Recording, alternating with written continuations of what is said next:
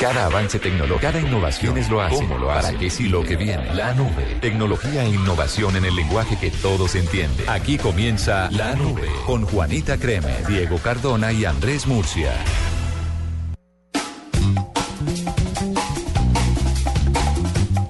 8 de la noche y 31 minutos 23 segundos. W, buenas noches. Es, así estamos de precisos el día de hoy. Estamos bien precisos, estamos fluctuando entre los 29 y los 31, siempre puntuales para traerles la tecnología en el lenguaje más sencillo posible para que ustedes cacharreen ahí en su casa con las buenas noches, Diego. Hola, ¿cómo están? ¿Cómo Ay, han estado ustedes? Mucho gusto. ¿Tú qué tal? ¿Qué van las cosas por allá? Pues hombre, todo muy bien, funcionando, operando, eh, todo al pelo, esperando un aluvión que se viene y que dicen que empieza mañana y que termina el domingo. ¿Cómo así? ¿Viene mucha lluvia o qué? Como que se viene mucha lluvia porque es que aquí llueve como cada seis meses. Pero llueve por seis meses. que, eh, pues eh, como que esta vez va a ser así. Vamos a ver si sí es verdad porque eh, llevo dos años viviendo acá y me ha tocado bastante sequito. O sea, llueve un día así mucho. Sí, estuvimos eh, cubriendo la Copa América eh, en junio y no llovió, un- llovió el día que nos devolvíamos. Un solo día llovió. Pero- en todo el mes. Afortunados. Mm, Pues sí, no, porque Santiago, y lo confirmará Diego, tiene un rollo y es que la contaminación se concentra mucho, ¿no? Sí, se, se afecta mucho y eso es lo que yo les decía a Juanita y a Mur, eh, que debían agradecer de nuestras ciudades porque eso llueve y la contaminación se lava un montón. Entonces no vivimos en, en Colombia, no se vive en ciudades tan contaminadas como en las que son tan secas. Les puedo botar un dato acerca de por qué no es tan chévere que en Bogotá, por ejemplo, llueva con más frecuencia. ¿Por qué? El director del IDU hoy dijo en Blue Radio, en una entrevista que le hicimos, porque se volvió viral esta mañana un video en el que un ciclista que participa Ay, sí. de la Vuelta a Colombia va saliendo por la Boyacá, Qué pasando pena. la 26 y se va de jeta contra el planeta Qué por culpa de un Hueco. hueco. Entonces el, Ah, el director del IDU dice, hombre, pero es que es de esperarse que en una malla tan desgastada, en un asfalto tan desgastado, pues cuando llueve, pues se levanta por pedacitos.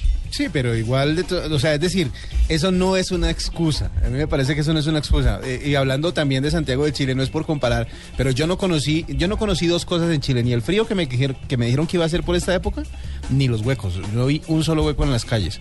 Y, y creo que se puede. Así que pues qué pena con el ciclista, la que no le ha pasado nada, que, no, que el raspón no le dure mucho. Y al director del IDU que más bien tenga en cuenta el hecho de que la Boyacá es una calle de la cual todo el mundo se ha quejado en la ciudad de Bogotá, de los huecos.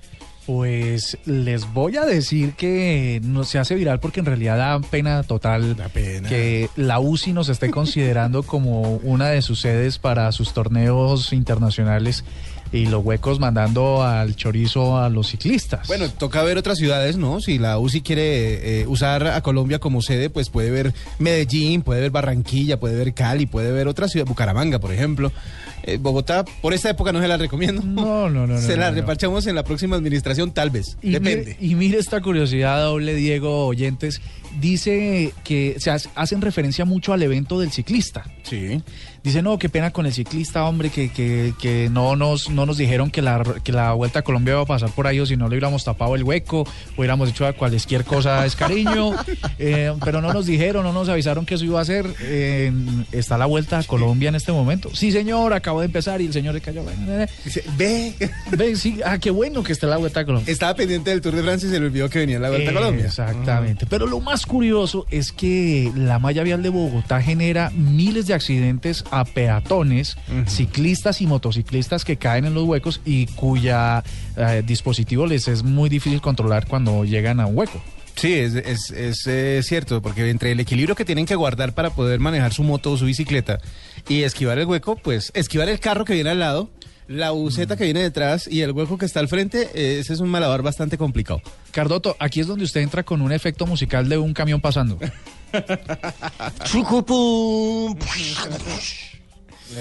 Afortunadamente la Vuelta a Colombia pues tiene sus cierres eh, obli- obligados para que los ciclistas rueden tranquilamente, porque eso hubiera podido ser una tragedia Una en una tragedia. situación normal. Sí, señor. Así Pues que, con esta información acerca de la lluvia, los huecos y todo lo demás, a las 8 y 35 les damos la más cordial bienvenida a la nube y quédense porque hay muchas noticias tecnológicas para la vida de hoy. Tuitea, comenta, menciona, repite. En la nube, estas son las tendencias de hoy. La primera tendencia de la que vamos a referirnos es muy dolorosa. Hoy un helicóptero Black Hawk de la Policía Nacional cayó aparentemente por una en medio de un accidente por razones climatológicas, dice el ministro de Defensa esta tarde que en rueda de prensa que el helicóptero venía más o menos a unos 180 kilómetros por hora eh, en condiciones de nubosidad y eh, se estrella aparentemente de forma directa contra, contra un cerro. Lo dice eh, justificado primero por las imágenes meteorológicas del momento del accidente y dos porque la parte más grande que quedó entre los restos del avión, dice, es una parte del fuselaje de un metro por 50 centímetros. Todo el helicóptero quedó destrozado y en ese sitio de Colombia detrás de alias Otoniel del clan Úsuga. Mueren 16 policías colombianos, dos más están heridos, eh, muy mal heridos y en este momento se están tratando de recuperar. En redes sociales lo que habrá que comentar, eh, señores oyentes, es que mm, un audio de un policía supuestamente en la zona da testimonio en los momentos del, del accidente o del evento diciendo que habían sido impactados, cosa que ha desmentido el ministro, el presidente, la directora de la policía y cualquier otra autoridad. Dicen que se trató exclusivamente de un accidente, pero la gente, por supuesto, lo duda un poco. Hay eh, ya dos accidentes registrados por estos días que dejan 27 uniformados muertos y dos heridos. Eh, la verdad, hablamos de nuevo de lo que tiene que ver con el mantenimiento de las aeronaves y además del, de, pues, de la edad que tiene eh, el, eh, la Fuerza Aérea, los equipos que tiene la Fuerza Aérea y la policía. Y relativamente Eh, no era tan viejo, era, era modelo 2000 este helicóptero. Sí, pero el asunto son las horas de vuelo. Las horas de vuelo. Las horas de vuelo, o sea, es que se confluyen No, muchísimas son cosas. Solo, solo 15 años. Si uno, 15 un carro con 15 años. yo creo que usted no tiene, un- yo superbueno, creo que ¿cierto? usted no tiene el carro eh, tan viejo, ¿o sí? Sí, sí, sí, sí. sí, sí, sí, sí, sí, sí, sí. No, es que ya, ya, ya, ya para eso, ¿será que hay repuestos para un Black Hawk de esa edad? Sí, debe haber. Sí, Pero el no, asunto es, son, siguen siendo muy populares esos claro, helicópteros, ¿no? por la capacidad y por la, por el cubrimiento que tienen, por el área, por la eh, cantidad de kilómetros que pueden recorrer. Pero el asunto es ese, es preguntarse por qué mm, está en esta seguidilla de accidentes, ya van dos, y no solo eso, porque pueden accidentarse eh, por diferentes motivos y puede ser simple co- coincidencia que sean dos en cinco días, pero la pérdida de vidas humanas es absolutamente inexplicable y absurda. 27 eh, militares, policías de la patria que han muerto en circunstancias pues bastante bastante difíciles, ¿no? No en el cumplimiento del deber sí, pero no seguramente como hubiesen querido, ¿no? Pues Sí, afrontando otras circunstancias. Bueno, pues triste noticia, pero fue tendencia el día de hoy. La segunda tendencia es Sergio Urrego. Ustedes recordarán que Sergio Urrego fue del joven que se suicidó exactamente hace un año. Eh, su nota de suicidio culpa a las directivas del colegio donde estudiaba, en concreto el gimnasio Castillo Campestre. Pues la rectora del colegio, Amanda Susana Castillo, ha dado varias eh, entrevistas a medios de comunicación hoy en ese aniversario y uno pensaría que un poco para aliviar las, la, la circunstancia de la muerte, que en cualquier caso es dolorosa y en cualquier caso es in- in- inmerecida si no es por causas naturales, y da unos detalles acerca del comportamiento de Sergio en el colegio con su, con su pareja y tal, pues que, que ponen un poco en, duda las circunstancias que hoy afronta la señora contra la justicia, ¿no? Ella dice tener pruebas contundentes sobre su inocencia y sobre el hecho de que a, a Sergio no se le dio, no se le hizo matoneo en el colegio, o no por lo menos por cuenta de los profesores o de las directivas, que el eh, tema de la psicología o, a la- o el envío a los psicólogos que ella había recomendado había sido más por un tema de agresividad de Sergio y de su novio. Y pues está diciendo que tiene muchas excusas. Realmente, o, muchas pruebas mejor, para que, para que ella limpie su nombre y el de su colegio. Pero realmente el tema va hacia la, lo que sucedió con él, cómo era, la vida de él, qué tenía en su cabeza, qué cómo era su día a día. Y en eso también tiene que ver, y ahí se intercalan algunos temas, como por ejemplo el de la sentencia de la Corte eh, acerca del derecho que tienen los padres a eh, invadir, entre comillas, la privacidad de los jóvenes. Porque sociales. si se hizo el seguimiento a las redes sociales de Sergio y descubrieron que él eh, era un eh, muchacho muy solo, y que desfogaba todas sus, rabias y sus eh, frustraciones en las redes sociales. Entonces eh, decía ella también en otra parte de la entrevista que era posible que si se hubiese sabido eso en otro momento, eh, la situación hubiera sido distinta para el tratamiento, para el manejo pues de las situaciones que tenía Sergio. Así que pues opiniones van, opiniones vienen y también fue tendencia el día de hoy a un año de la muerte de este joven en Bogotá. Diego, ojo a este entrecomillado de la entrevista que concedió en Blue Radio. Dice, los niños y profesores reclamaban que el colegio tomara medidas porque los veían en las gradas. Reclamaban respeto porque pedían que intervinieran, pues los dos se veían tocándose sexualmente. Eh, y hace otras descripciones, así que ahí está. Queda la duda y queda pues ya para los abogados que tomen sus, que presenten sus pruebas y que las cortes tomen las decisiones. Exactamente, vámonos con algo un poco menos duro. Eso. Hoy no es viernes, ¿no? No, hoy es martes apenas. Hoy es... mm, hoy es como viernes. Es que esta sí, semana es corta. Ya uno empieza a sentirse en viernes desde ahora. ¿no? Uy. Pero ¿qué, qué nos trae para el viernes Don Moore con su, con Ah, su dupla dorada? Estaba esperando que alguien me preguntara por esta circunstancia del duelo salsero. Numeral duelo salsero, eh, Candy Delgado de Luna Blue va a medirse conmigo en mis grandes conocimientos serio? musicales en la salsa. Ah, decidió aceptar el reto, Candy. Aceptó el reto, ya estamos trabajando en la producción y ya compromet- comprometidos a que el viernes, Diego, por favor escúchelo, nos vamos a, a- vamos a tener una hora de salsa 20 Duelo Salcero el Pero- próximo pero- viernes, edición de especial de la nube a las 8.30, a las 8 de la noche, ¿no? A las Sí, 8:30. señor. Muy bien, muy bien. Entonces, ¿Moore pone una y Candy pone una o cómo funciona? Sí, cada, cada quien pone una y nos vamos peleando sobre, el- sobre las historias de la salsa. y el público decide. Pe- El pero público. Moore, eh, eh, una aventura solo se puede poner una vez. No, claro, pero es que esa no está metida porque tenemos otras sorpresitas. ¿Conoce más de salsa usted fuera de una aventura? Le tengo Nuestro Sueño, por ejemplo, que también es del grupo Nietzsche. Creo que es la única salsa que me sé.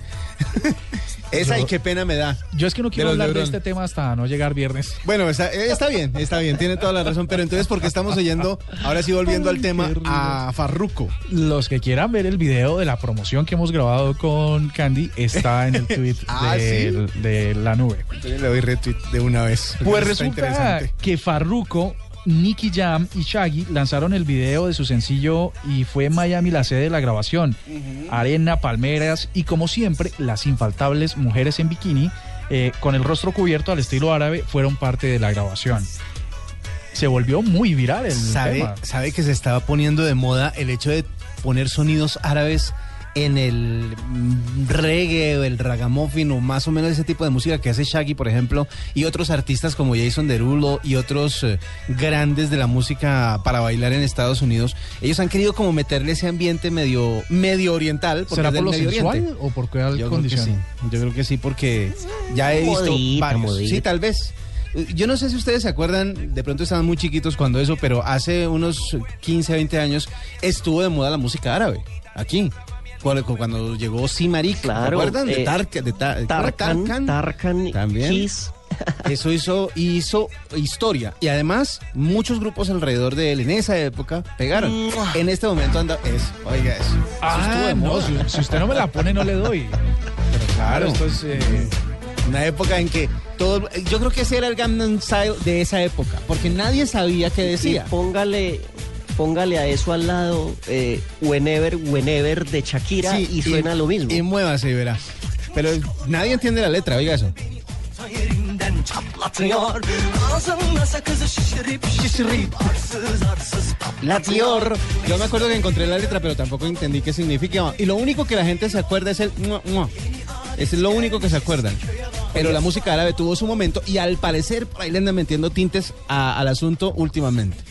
¿Cuánta gente, y ahora revivamos nuestra historia, cuánta gente rumbeando en Colombia hace 20 años pensaba que eso era en inglés y lo cantaba como tal? Ah, sí, claro, y estaban buscando el significado.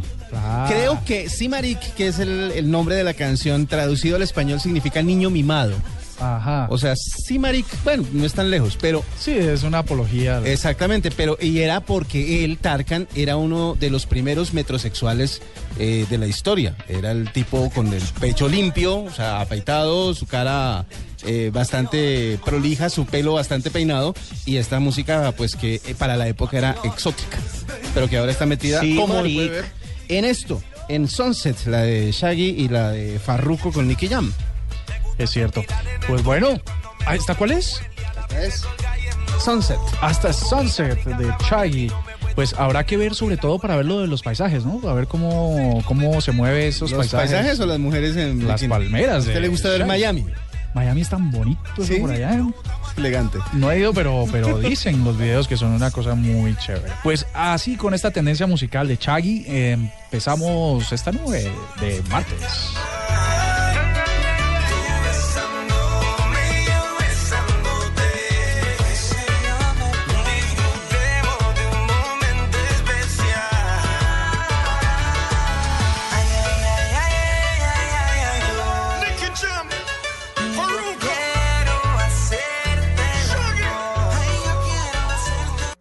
Arroba la nube blue. Arroba blue radio com. Síguenos en Twitter y conéctate con la información de la nube.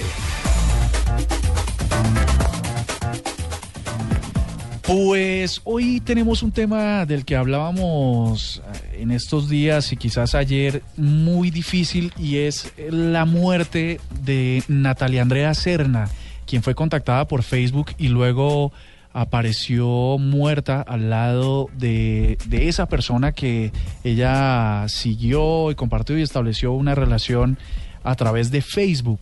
Esta entrevista que queremos hacer hoy y abordar este tema es para que nuestros oyentes eh, y todos tomemos conciencia de lo que significa establecer relaciones a través de redes sociales que no, que no puede uno validar oportunamente y en la que sobre todo los menores y personas que están en estado de vulnerabilidad pueden correr un gran peligro. Así que hemos invitado a Mauricio Jaramillo, él es periodista y especialista en tecnología aplicada a las redes sociales para que conversemos un poco sobre esta dolorosa noticia. Mauricio, buenas noches y bienvenido a la nube. Hola Andrés, buenas noches. Un saludo para usted y para todo el equipo de la Nube Blue. Bueno, Mauricio, ¿usted cómo recibe esta noticia y de, ar- y de arranque, qué tenemos que decirle a la gente que haga con sus redes sociales para evitarlas? Bueno, eh, esta semana son dos noticias muy relacionadas. Una que no es nada novedosa y es que una niña murió en gran medida por, por, por un contacto eh, que tuvo en redes sociales. La otra, la de la Corte Suprema de Justicia, que, que declaró eh, legal que los padres puedan incursionar en las redes sociales, en el correo electrónico de sus hijos, sin cometer ningún delito. Eso, eso ya es eh, algo importante porque por muchos años eh, ha sido una, una limitación para los padres eh, que se pueden ganar el- una demanda de un hijo adolescente enojado, por ejemplo. ¿Qué podemos decir? Que no es, no es algo nuevo lo que está pasando, lo que pasa es que antes Internet, eh, desde los noventas, ya, ya era una preocupación, pero pues eran muy poquitos usuarios. Hoy en día son, es el 35% de la humanidad, el 60% de los colombianos ya están en Internet y entonces ahí ya empieza a ser un problema de masivo y de preocupación para todos. Se ha avanzado, se ha avanzado muchísimo. Eh, hoy justamente eh, estaba moderando un panel en el segundo foro de ciberseguridad y ciberdefensa que, se organiza en la Universidad de los Andes y hablando con la representante de Red Papás, eh, decía, sí, se ha avanzado muchísimo, los padres se están empezando a educar, eh, pero todavía falta llegar a muchas instancias. Por ejemplo, las escuelas, los colegios todavía no tienen materias de, de cómo analizar la información y los contactos que reciben en redes sociales. Eh, todavía está el preconcepto de que los niños tienen el chip, nacen con el chip puesto y entonces no necesitan ser educados, claro, no necesitan instrucción en lo técnico, pero en valores, en, en cuidarse, pues necesitan la misma instrucción que necesitamos nosotros cuando niños. Entonces se ha avanzado, pero conforme se avanza también las amenazas crecen, Andrés. Mauricio, una pregunta. ¿Qué debe, ¿A qué debe estar atento un padre si a día de hoy, después de conocer estas noticias y darse cuenta de lo que puede llegar a pasar si no se vigila el comportamiento de los jóvenes o de los adolescentes en redes sociales, ¿a qué deben estar atentos? ¿Qué es lo que deben eh, tener en cuenta para identificar si su hijo está metido en un rollo de estos? Muy bien, no es fácil, pero eh, lo que dicen los psicólogos, que son los que los que más han estudiado este tema, es sencillamente cambios comportamentales.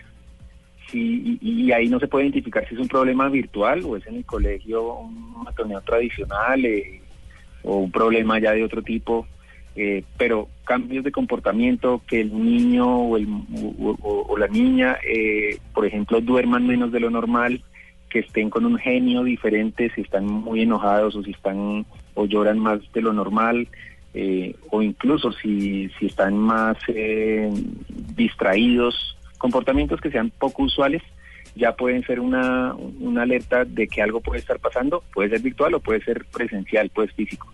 Eso, eso es lo primero. Eh, lo segundo es el tiempo, el tiempo que se brinda de permiso o de, o, sí, de permiso de libertad para estar conectados en Internet. Entonces, eh, antes era mucho más fácil controlarlo, Andrés. Cuando me acuerdo cuando escribí artículos para el tiempo hace 10 años, pues el consejo básico que uno escribía siempre en esos artículos es el computador no puede estar en la habitación, tiene que estar en un sitio eh, visible en la casa, pero es que hoy en día se conectan desde el teléfono, desde el tablet, desde el Sin portátil. duda, claro. Entonces, eh, de todas maneras es muy difícil, pero controlar el tiempo de alguna forma. Si son niños más pequeños, es posible, es, po- es posible con herramientas que limiten el tiempo, entonces uno puede decir máximo tres horas al día, eh, pero pues ya cuando están de 15 años o, o 12, 15 años ya es más difícil y ya es cuestión de, de, de- de vigilarlos y de, y de controlarlos y de motivarlos también a que hagan otras actividades. Pero el tiempo es clave porque cuando se, se conectan más, del, más tiempo del que es razonable, eh, pues tienen más oportunidades también de que sean vulnerables a ataques, a engaños y a todo esto. Bueno, y nosotros teníamos en estos días un mini debate sobre la mayoría de edad según eh, los gobiernos y la mayoría de edad según Facebook. Eh, Sí. ¿Cuál es para usted como la mayoría de edad para que un niño tenga cuenta de Facebook? Uy, qué pregunta tan difícil, porque, porque digamos que hay madur hay diferentes mm, eh, niveles de madurez según lo que de lo que se habla. Entonces, madurez psicológica, madurez para af- afrontar la frustración. eh, entonces es difícil y además cada niño, cada muchacho es un mundo, pero yo no diría que los 13 años de Facebook sean algo negativo, de hecho inicialmente eran 14 y la presión me imagino mundial de los de los niños para poder entrar a Facebook los los llevó a reducir un año Eh, pero más importante que la edad de entrada porque es inevitable hoy hablaba con, con, con otro colega y decíamos pues es que hoy en día los niños a los 8 años están expuestos a cosas a las que uno estaba expuesto a los 15 o a los 18 o a los 20 entonces eh, es muy difícil evitar eso porque es algo global pero es, es más más que la edad es estar en contacto con los niños dialogar con ellos eh, y además acompañarlos en sus incursiones en Internet. Eh, entonces, es, insisto, eh, quitarse eso de que los niños son los que saben de tecnología en la casa, o Sí. los que ya lo saben todo, Que esa es la típica, ¿no? y acompañarlos. Sí, claro, Bueno, el- acompañarlos sí. y, e incluso, incluso Andrés, es, es una buena excusa para un papá que dice, no, es que yo no sé internet, no me gusta, no sé qué. Es, es una buena excusa que el niño se vuelva su maestro. Una, una de las iniciativas que, que, que- que se están haciendo en Colombia es, es Familias TIC o algo así, y consiste en que los niños les enseñan de tecnología a los papás y los papás les enseñan de valores, de cuidarse, bueno, de todo esto a los niños. Entonces, hay una interacción ahí muy interesante y no es el papá vigilando o prohibiendo y el niño haciendo cosas escondidas. Bueno, ya que estamos en el Es, la excusa, eh, Sí. es la excusa perfecta para uno poder regañar al papá y para que vean sitios picarescos juntos. Es verdad. Eso es seguro. Bueno, pero ya que ya que estamos en el momento pues de, de- que se están evidenciando estos problemas que lleva el uso del internet sin eh, restricciones, eh, Sí. disponemos en algún punto los papás en este momento que quieran como ponerse al día, disponemos de herramientas eh, tecnológicas para evitar que los eh, niños sigan en ese tren de, de- de- de posible autodestrucción, es decir, bloqueos de algún Sí. tipo, palabras clave que uno pueda identificar dentro de las redes para bloquearlas en las eh, en los computadores, cosas por el estilo. Sí, bueno, primero, antes de las herramientas, las herramientas, como su nombre lo dice, son simplemente herramientas y se pueden usar bien o mal, pero antes de las herramientas, la pauta clave es que los papás sepan que los niños deben, deben cuidarse y eduquen, acompañen. Que- ¿Por qué? Porque también he conocido casos de padres que instalan filtros, instalan herramientas que ahora las vamos a mencionar, pero no hacen nada de lo demás. Entonces creen que la herramienta es la que los va a proteger y es como decir, bueno, niños, eh, cuando salgan a la calle, eh, simplemente eh, crucen eh, con los semáforos en verde y no más, y resulta que hay muchos más peligros. Entonces, las herramientas ayudan, pero son solo la consecuencia de una buena, eh, de un buen conocimiento, de un buen diálogo, etcétera, etcétera. ¿Qué herramientas hay? Hay muchas. Por ejemplo, eh, aplica, en los mismos sistemas operativos de los computadores ya tienen una- un control básico de usuarios eh, que permiten controlar, por ejemplo, eh, sitios web a los que se puede y no se puede y no se puede acceder, listas blancas y listas negras, eh, horarios, entonces uno puede delimitar cuántas horas al día puede estar el niño usando el computador, eh, no solo internet. Eh, eso es como lo básico. Ya hay otras aplicaciones más avanzadas, por ejemplo, eh, las de los las de las empresas de antivirus. Bueno, esas empresas de antivirus también suelen tener algunos algunas herramientas eh, de control parental eh, que pueden tener funciones tan interesantes como esta. Eh, el padre de familia bloquea unos sitios, pero hay otros o los demás que no sea que, que la herramienta diga este es sospechoso. Lo sugiere. Si el niño lo necesita para una tarea o algo, le llega una alerta al papá y le dice su hijo quiere entrar a este sitio, ¿lo autoriza o no? Excelente. Entonces, eso es, eso es muy bueno.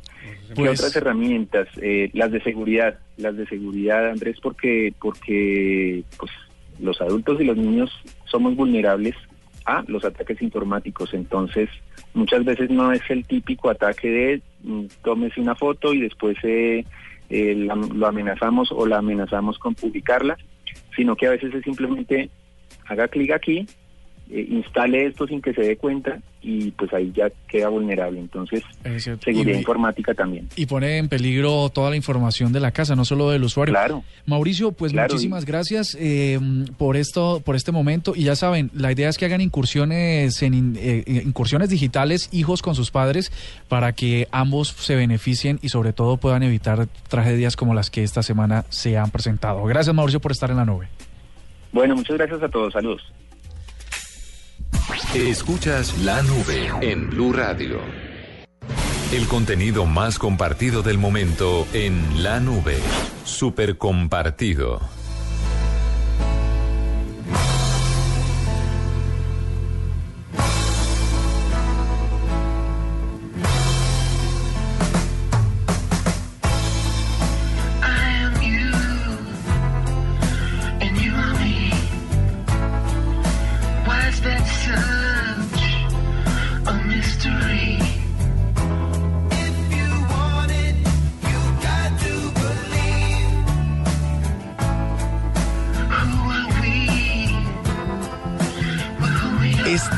Canción es muy vieja para ser súper compartida, doble. No, no, no, la canción ¿Qué- no tiene nada que ver. ¿Qué es está artista. pasando? El artista es Lenny Kravitz. se está desnudando No, ahí. no, no, no, no, para nada. La canción es propia para un striptease, ya que Diego lo, lo, lo comenta, es verdad. Sí, tiene su swing. Tiene su, su sensualidad, por decirlo de alguna sí. manera.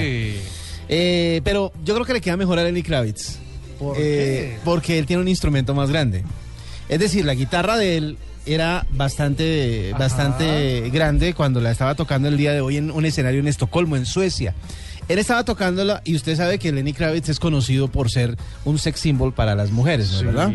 Y para muchos hombres también, me imagino. dice que es que el tipo es súper tatuado. Sí, exactamente. Entonces a él le gustan sus eh, gafas oscuras, su afro des- eh, desordenado, su chaqueta de jean y sus pantalones de cuero, Ajá. apretados ellos. Ajá. Bueno, hoy estaban más apretados que de costumbre. Ajá. Y en algún momento en un solo de guitarra, eh, en el que estaba haciendo movimientos fuertes, decidió agacharse rápidamente. Eh, eh, y al agacharse, el pantalón no pudo contener la humanidad de Lenny Ah, no Kravitz me digas. y se rompió por el eslabón más débil, se rompió el pantalón. Se con- rompió, mejor dicho, como diría una tía mía, se le rompió el fundillo. Exactamente. Y el, el problema que hay es que para usar pantalones tan apretados es necesario no usar ropa interior, porque se marca. ¿No? Ah, Las mujeres saben más de eso Y- que los Ah, hombres. Pero, pero esto lo dice pues un experto. No, no, no, lo saben más las mujeres que los hombres porque ellas son las que las que comparten, las que cuentan que no es bueno usar ropa interior cuando se usa ropa tan apretada porque se marca, pues se nota. Ajá. Entonces, él obviamente no iba a dejar que unos boxers se notaran, ¿no? Ni siquiera una tanga brasilera. Ajá. Así que decidió O sea, el tipo también usa tanga me brasilera. imagino yo, no sé, o sea, algo como para que no se noten sus apretados pantalones de cuero. Así que Estoy estaba sin ropa interior. Como diría un tío mío, cuero con cuero. Cu- ¿Y qué pasó? Entonces eh, se rompió, obviamente, como decía su tía, por el fundillo. Ajá. Se rompió entre la entrepierna. y en el instante, porque solo fue un instante, en ese instante, todos sus atributos salieron a la luz. Como, como explotando de emoción por estar libres. Ah, no diga. como por, o sea, salieron a la luz en, conta- en un instante, en un segundo, fue algo muy rápido porque él se dio cuenta, obviamente, sintió aire, yo me imagino. Sí, claro, un fresquito, fresquito. digamos. Sí, sí, sí, Entonces, en ese momento, volvió y se puso de pie y puso la guitarra en la mitad para que nadie se, se diera cuenta.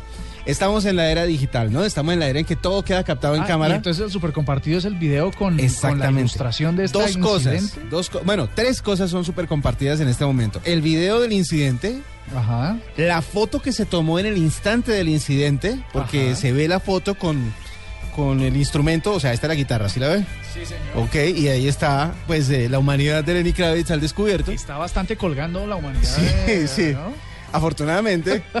Pero el asunto es que eh, la tercera cosa más compartida es la cantidad de memes que han salido alrededor del tema. Ah, no me Porque diga. obviamente todos los creativos se dieron a la tarea de usar esta imagen para todos los memes posibles, en especial uno de los Simpson. Yo no sé si usted se acuerda de la película de los Simpson, que hay una secuencia en la que en la que Bart está, bueno, en un capítulo mejor de los Simpson en donde Bart está desnudo rodando por las calles Ah, sí, sí, y siempre sí. lo tapa algo, lo tapa algo, lo tapa algo, pues eh, ese algo que lo tapa lo han aprovechado para hacer memes con la imagen de Lenny Kravitz y sus partes nobles expuestas. Tengo una, una cosa que inventarme. Vamos a decirle a Natalia Rodríguez y a Laura Quiroz de la Redacción Digital que evalúen si el video en realidad tiene ese contenido y si ellas creen que es así, que lo publiquen en, en redes sociales para que nuestros oyentes validen con ellas eh, esto que usted está contando. Sí, sí, sí, que ellas sean las que di- dictaminen Sí, sí o sí no. si es Yo he escandaloso. visto en, en unos, en varios sitios de noticias que, que reportaron esto y el video ha sido borrado. Entonces como que hay una persecución de ese video. No sé si lo logren tener. Pues no sé, aquí lo tengo, aquí estoy viendo yo un, un Vine, de hecho, no es un, no es un video, sino... ¿Sabe qué es lo que dicen? Que, que él acude a ese tipo de prácticas para, para asuntos de marketing, o sea que dudan algunos que sea un accidente y más bien No. sea... Yo no yo creo, no porque, porque le falta la estrellita que tenía Janet Jackson en el Super Bowl, ¿se acuerda? Cuando el accidente de, ropa que tuvo con Justin Timberlake, que dijeron, ay, es que se rompió, y coincidencialmente ya usaba una estrellita en el pezón de su seno Sí. izquierdo para, para evitar eh, que se viera, coincidencialmente. En este caso no hay nada que tape a, a, y entonces no sé si, si sea algo preparado o si sea algo que sucedió. Realmente eh, voy a dejar de ver esta página porque eh, es un Vine, como les digo, y como los Vines van rotando, van Sí, rotando, ya lo he visto como unas 250 mil veces, entonces más bien voy a cambiar de, de página. Dejemos que las niñas del área digital de nos, Radio... nos cuenten. Exactamente. Vamos a confesar, ya hablamos de, de Lenny Kravitz y ese era un contenido súper compartido para mujeres, digamos. Sí. Ahora me voy a encargar de dar uno para hombres. Ajá. Hay un video que tiene 4.8 millones de reproducciones en YouTube en este momento y es de DJ Snake. um, Sí, con, eh, se llama Lean On la canción. Lean On se llama la canción y, eh, y la hace con un, con un tipo M, no sé. Sí, con M. Y resulta que eh, se llama, se llama, ah, Mo, ok. Sí. Twerk Freestyle. Es, es una bailarina. eh, ustedes saben que. Diego, ¿qué es el, el twerking? El twerking es ese bailao en donde uno parece como que estuviera eh, a punto de hacer una necesidad en una vereda, pero está moviendo el trasero mucho para arriba y para abajo, eh, cosa que se logra con un trasero poderoso.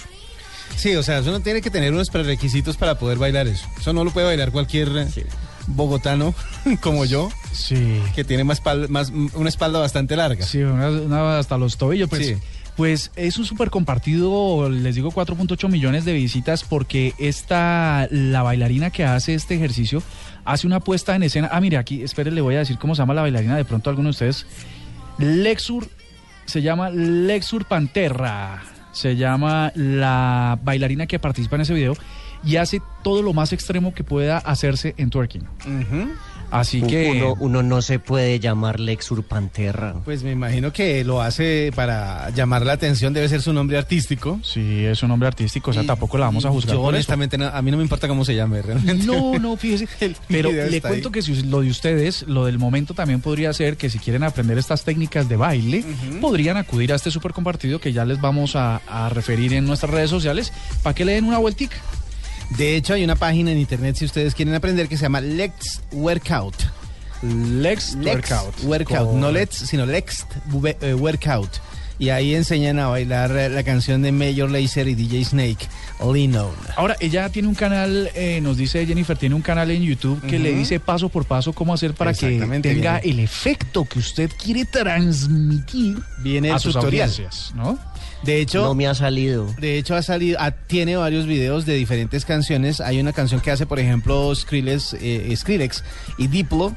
Eh, también ella baila esa canción con el particular estilo del twerking. Lo hace también con Fun de Pitbull. Lo hace con eh, Bitch and Madonna de Madonna. y lo hace con Make That Shit Work de T-Pain. Así que el twerking se toma las redes sociales a No, partir de además, ahora. además con esos nombres también pueden hacer un curso de inglés mientras van bailando Ah, bueno, es ese tipo de cosas porque hay que cantidad de cosas. ¿Tiene un súper compartido, caballero? Eh, no, no, yo tengo lo del momento. Muy bien. Actuar reciente, nuevo, en la nube, lo del momento. Don Diego, ¿qué es lo Llegó que el tiene futuro. usted?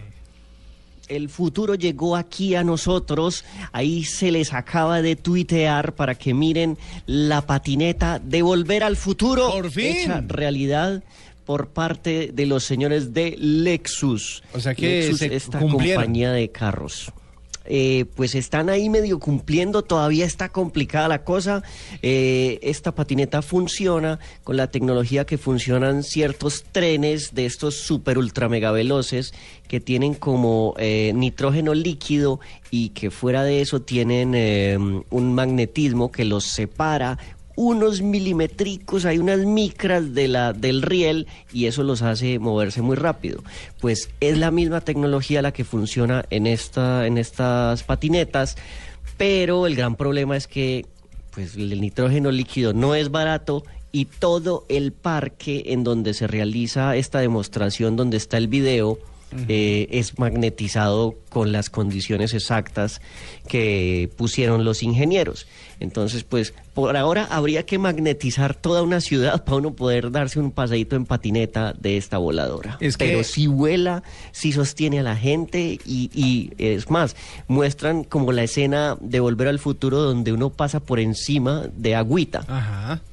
Es que este año se cumplen 30 años de la película, ¿no es verdad? Este año eh, se cumplen 30 años del lanzamiento de la primera Volver a Futuro, pero fue en la segunda, si no estoy mal, En la segunda. cuando vienen al año 2015. Que vienen a octubre del año Exacto. 2015. De hecho, hay un montón de memes y de, y de fotos falsas. Una página, hay una Sí, página. Que supuestamente dicen que ya llegó, que la fecha es esta. No, bueno, la fecha es el, 10 si no estoy No, mal, es es el falso. 19 de octubre de este año, cuando supuestamente Marty McFly, gracias al doctor Emmett Brown, eh, llega al año 2015, año en el que supuestamente los carros iban a volar y etcétera, etcétera, y estaba esta patineta. Al parecer Lexus lo que Bueno, quiere es que ya- por lo menos están- se cumpla con lo de la patineta. Sí, pero ya está el, el- las, las, los tenis Nike, estos que se auto se autoamarran, Sí. ya están. Eh, ya está la patineta y eh, ¿qué era lo otro que ya estaba? el tiburón ese grande que salía en holograma del- del teatro. Los hologramas están. Sí, también están. Sí. O sea que ya, ya nos faltaron lo de siempre, los carros voladores. No hemos podido Queda- con los quedan carros unos mesecitos para los carros. De La página es october212015.com. Esa es la página que les muestra el conteo regresivo de cuánto nos falta y la espera para el día en que se cumple Volver al Futuro. ¿Para qué más sirve esa página? Para nada más. Bueno, esa es la magia del internet. Sí, para, ya habíamos hecho unos cuadritos del tablero del, del DeLorean, ¿no? Exacto. Bueno, yo les tengo que una cosa del momento. ¿Ustedes creen que cuánto es lo mínimo que se puede tardar un avión cruzando el Atlántico, digamos desde el continente americano hacia Europa? El eh, Concorde se demoraba dos horas y 45 minutos más o menos cuando lo dejaban volar.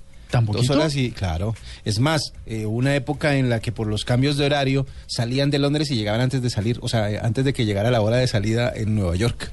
Ah, bueno, pero bueno, ok, sí puede ser, puede ser en esa distancia Londres-Nueva York, que digamos es cortica, entre sí, comillas. Entre comillas es cortica. Ah. Bueno, tiene razón. Pero les voy a les voy a decir esto.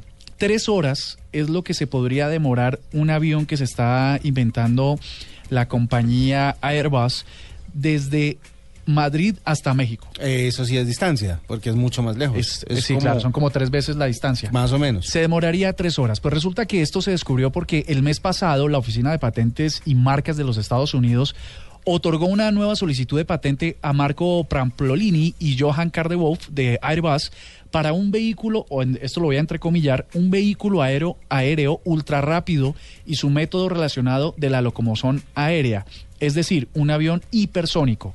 Será una, un avión comercial que sería capaz de alcanzar velocidades de Mach 4.5. O sea, cuatro, punto, cuatro veces y media la velocidad del sonido. Exactamente, 4.5 veces la velocidad del sonido.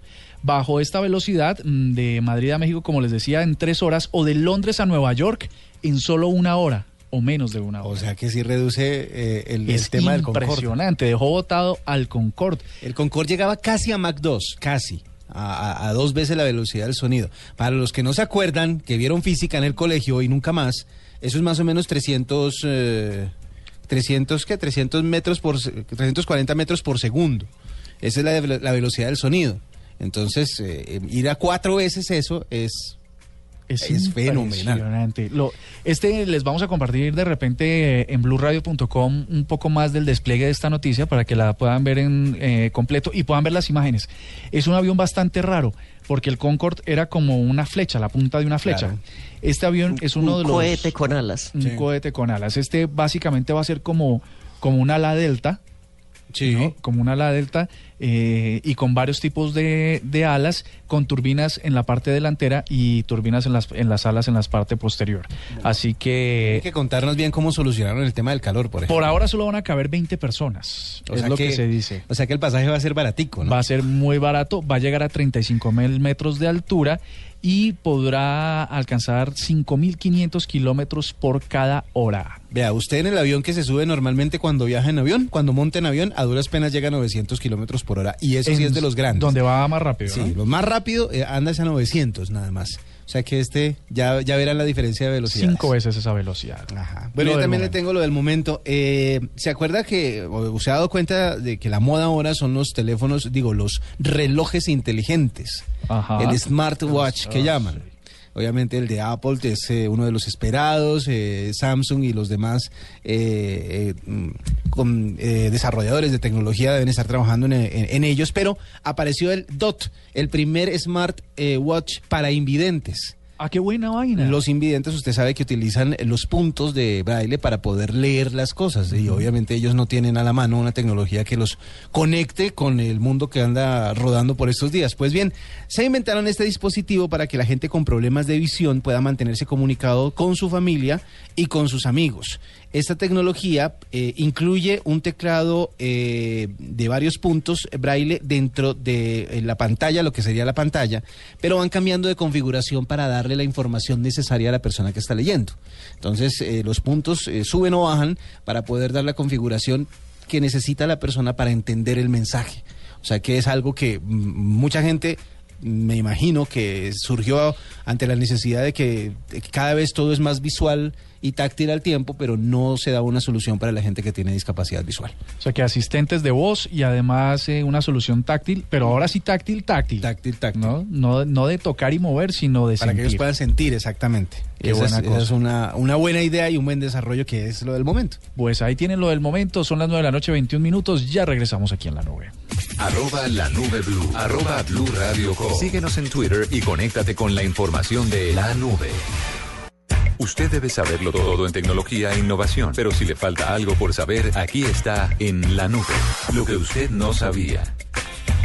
Diego W, oyentes, lo que ustedes no sabían es que la tecnología cada vez está tratando de facilitarle la vida a las personas y sobre todo a los usuarios de salud del sistema colombiano. Hemos invitado a Esteban Velázquez, él es médico especialista y CEO de Sky Telemedical, una compañía que va a ofrecer unos servicios de atención en casa a través de dispositivos móviles. Esteban, muy buenas noches y bienvenido a la nube. Buenas noches, Andrés. ¿Cómo es estas, eh, estas aplicaciones que nos está presentando Sky Telemedical para los usuarios del sistema de salud en Colombia? Bueno, Andrés, eh, básicamente lo que hace Sky Telemedical es conectar médicos con pacientes a través de las tecnologías de la comunicación, es decir, a través de video, teléfono, a través de nuestra app, y lo hacemos de una forma fácil y segura, haciendo que las personas se sientan cómodas, no tengan que desplazarse, no tengan que esperar mucho tiempo en urgencias y pueden hablar con un médico de las cosas que quieran a la hora que quieran y solucionando esas cosas básicas que surgen de salud en el día a día. Entonces me bajo una aplicación a mi teléfono móvil o al computador a través de web y con cámaras, eh, ¿puedo conectarme con un médico?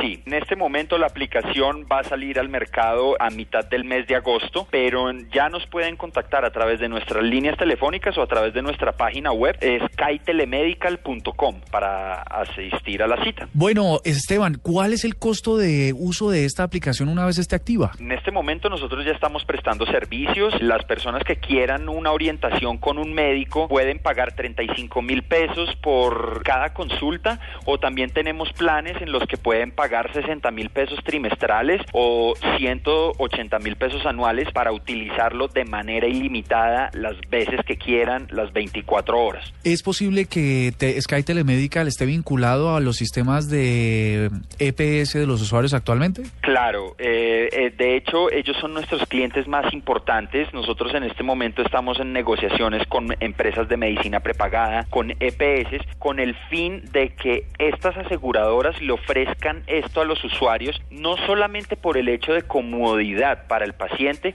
sino también porque es una excelente herramienta para disminuir la utilización de los servicios de urgencia y consulta prioritaria que son tan costosos y le generan tantos gastos al sistema de salud. Es decir, si un médico de Sky Telemedical me dice, usted necesita un examen de tal, ¿yo lo, lo me puedo ir con esa orden a mi EPS? Ese es el objetivo. De acuerdo a lo que nosotros tengamos negociado con las EPS o con las empresas de medicina prepagada, nosotros podemos darle cierto alcance a la orientación médica que realizamos. Es decir, si nos permiten que nosotros les mandemos exámenes médicos o laboratorios, etcétera. El diagnóstico que se hace a través de videoconferencia o a través de eh, webcam permite a los médicos recetar correctamente a los pacientes. ¿Cómo les ha ido en esa experiencia? Mira que este modelo está implementado ya en varios países, en Suiza, en España, en Estados Unidos, y ha demostrado tener una efectividad del 75% en solucionar esas conversaciones o esas interacciones con el médico que suceden en el día a día. Pues estamos con el doctor Esteban Velázquez, él es médico especialista y CEO de Sky Telemedical, una nueva propuesta tecnológica para que los pacientes se eviten todos esos traumas que significa ir a una EPS. Doctor, muchísimas gracias por estar con nosotros en la nube.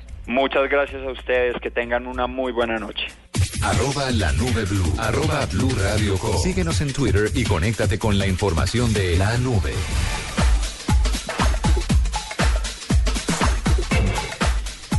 Las 9 y 26 y ya se vino la, la luna blue encima. Se nos Sí, vino ya encima. llegó. Cayó ¿A sobre qué la hora nube. se pasó esta hora? Se fue volando. Eso quiere decir que la pasaron bueno. Don Héctor Contreras, buenas noches. Señores, buenas noches. Señores, porque niña no hay, ¿no? No, niña, no. No. La, la niña en este momento está en el hospital, en la clínica, esperando a Joaquín. Ah, la niña Jennifer que Pues está en producción. estamos No, convenciendo a W para que se ponga una peluca, pero Sí. no hemos Voy podido. a hacer el papel de Juanito. Pero no. Me faltan Algunas cosas. algunas cosas. Y hay harto, además. Sí. Pero pues no, ni modo. Claro que voy? ¿no? Ahí voy.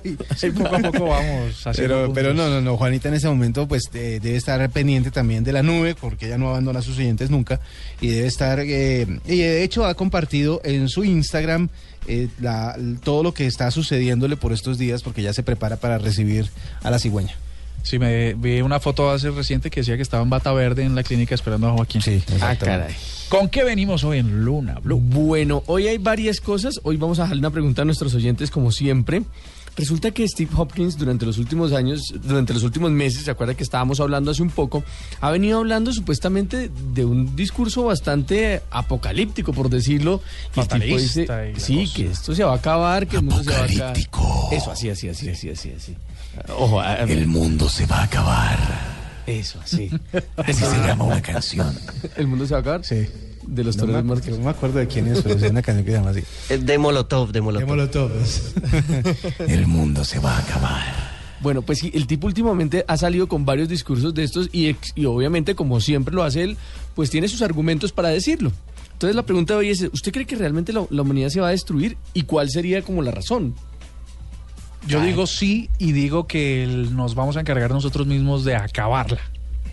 O sea, somos una plaga total. Sí, nosotros nos vamos a acabar nosotros mismos. Me, me van a decir que estoy loco, pero, pero yo tengo la teoría de que el planeta completo es un ser viviente. O sea, toda la Tierra es un ser viviente. Y Todo está conectado con todo. Exacto, y como todos los seres vivientes, cuando algo les está afectando más de la cuenta, se purgan, se deshacen de lo que les hace daño.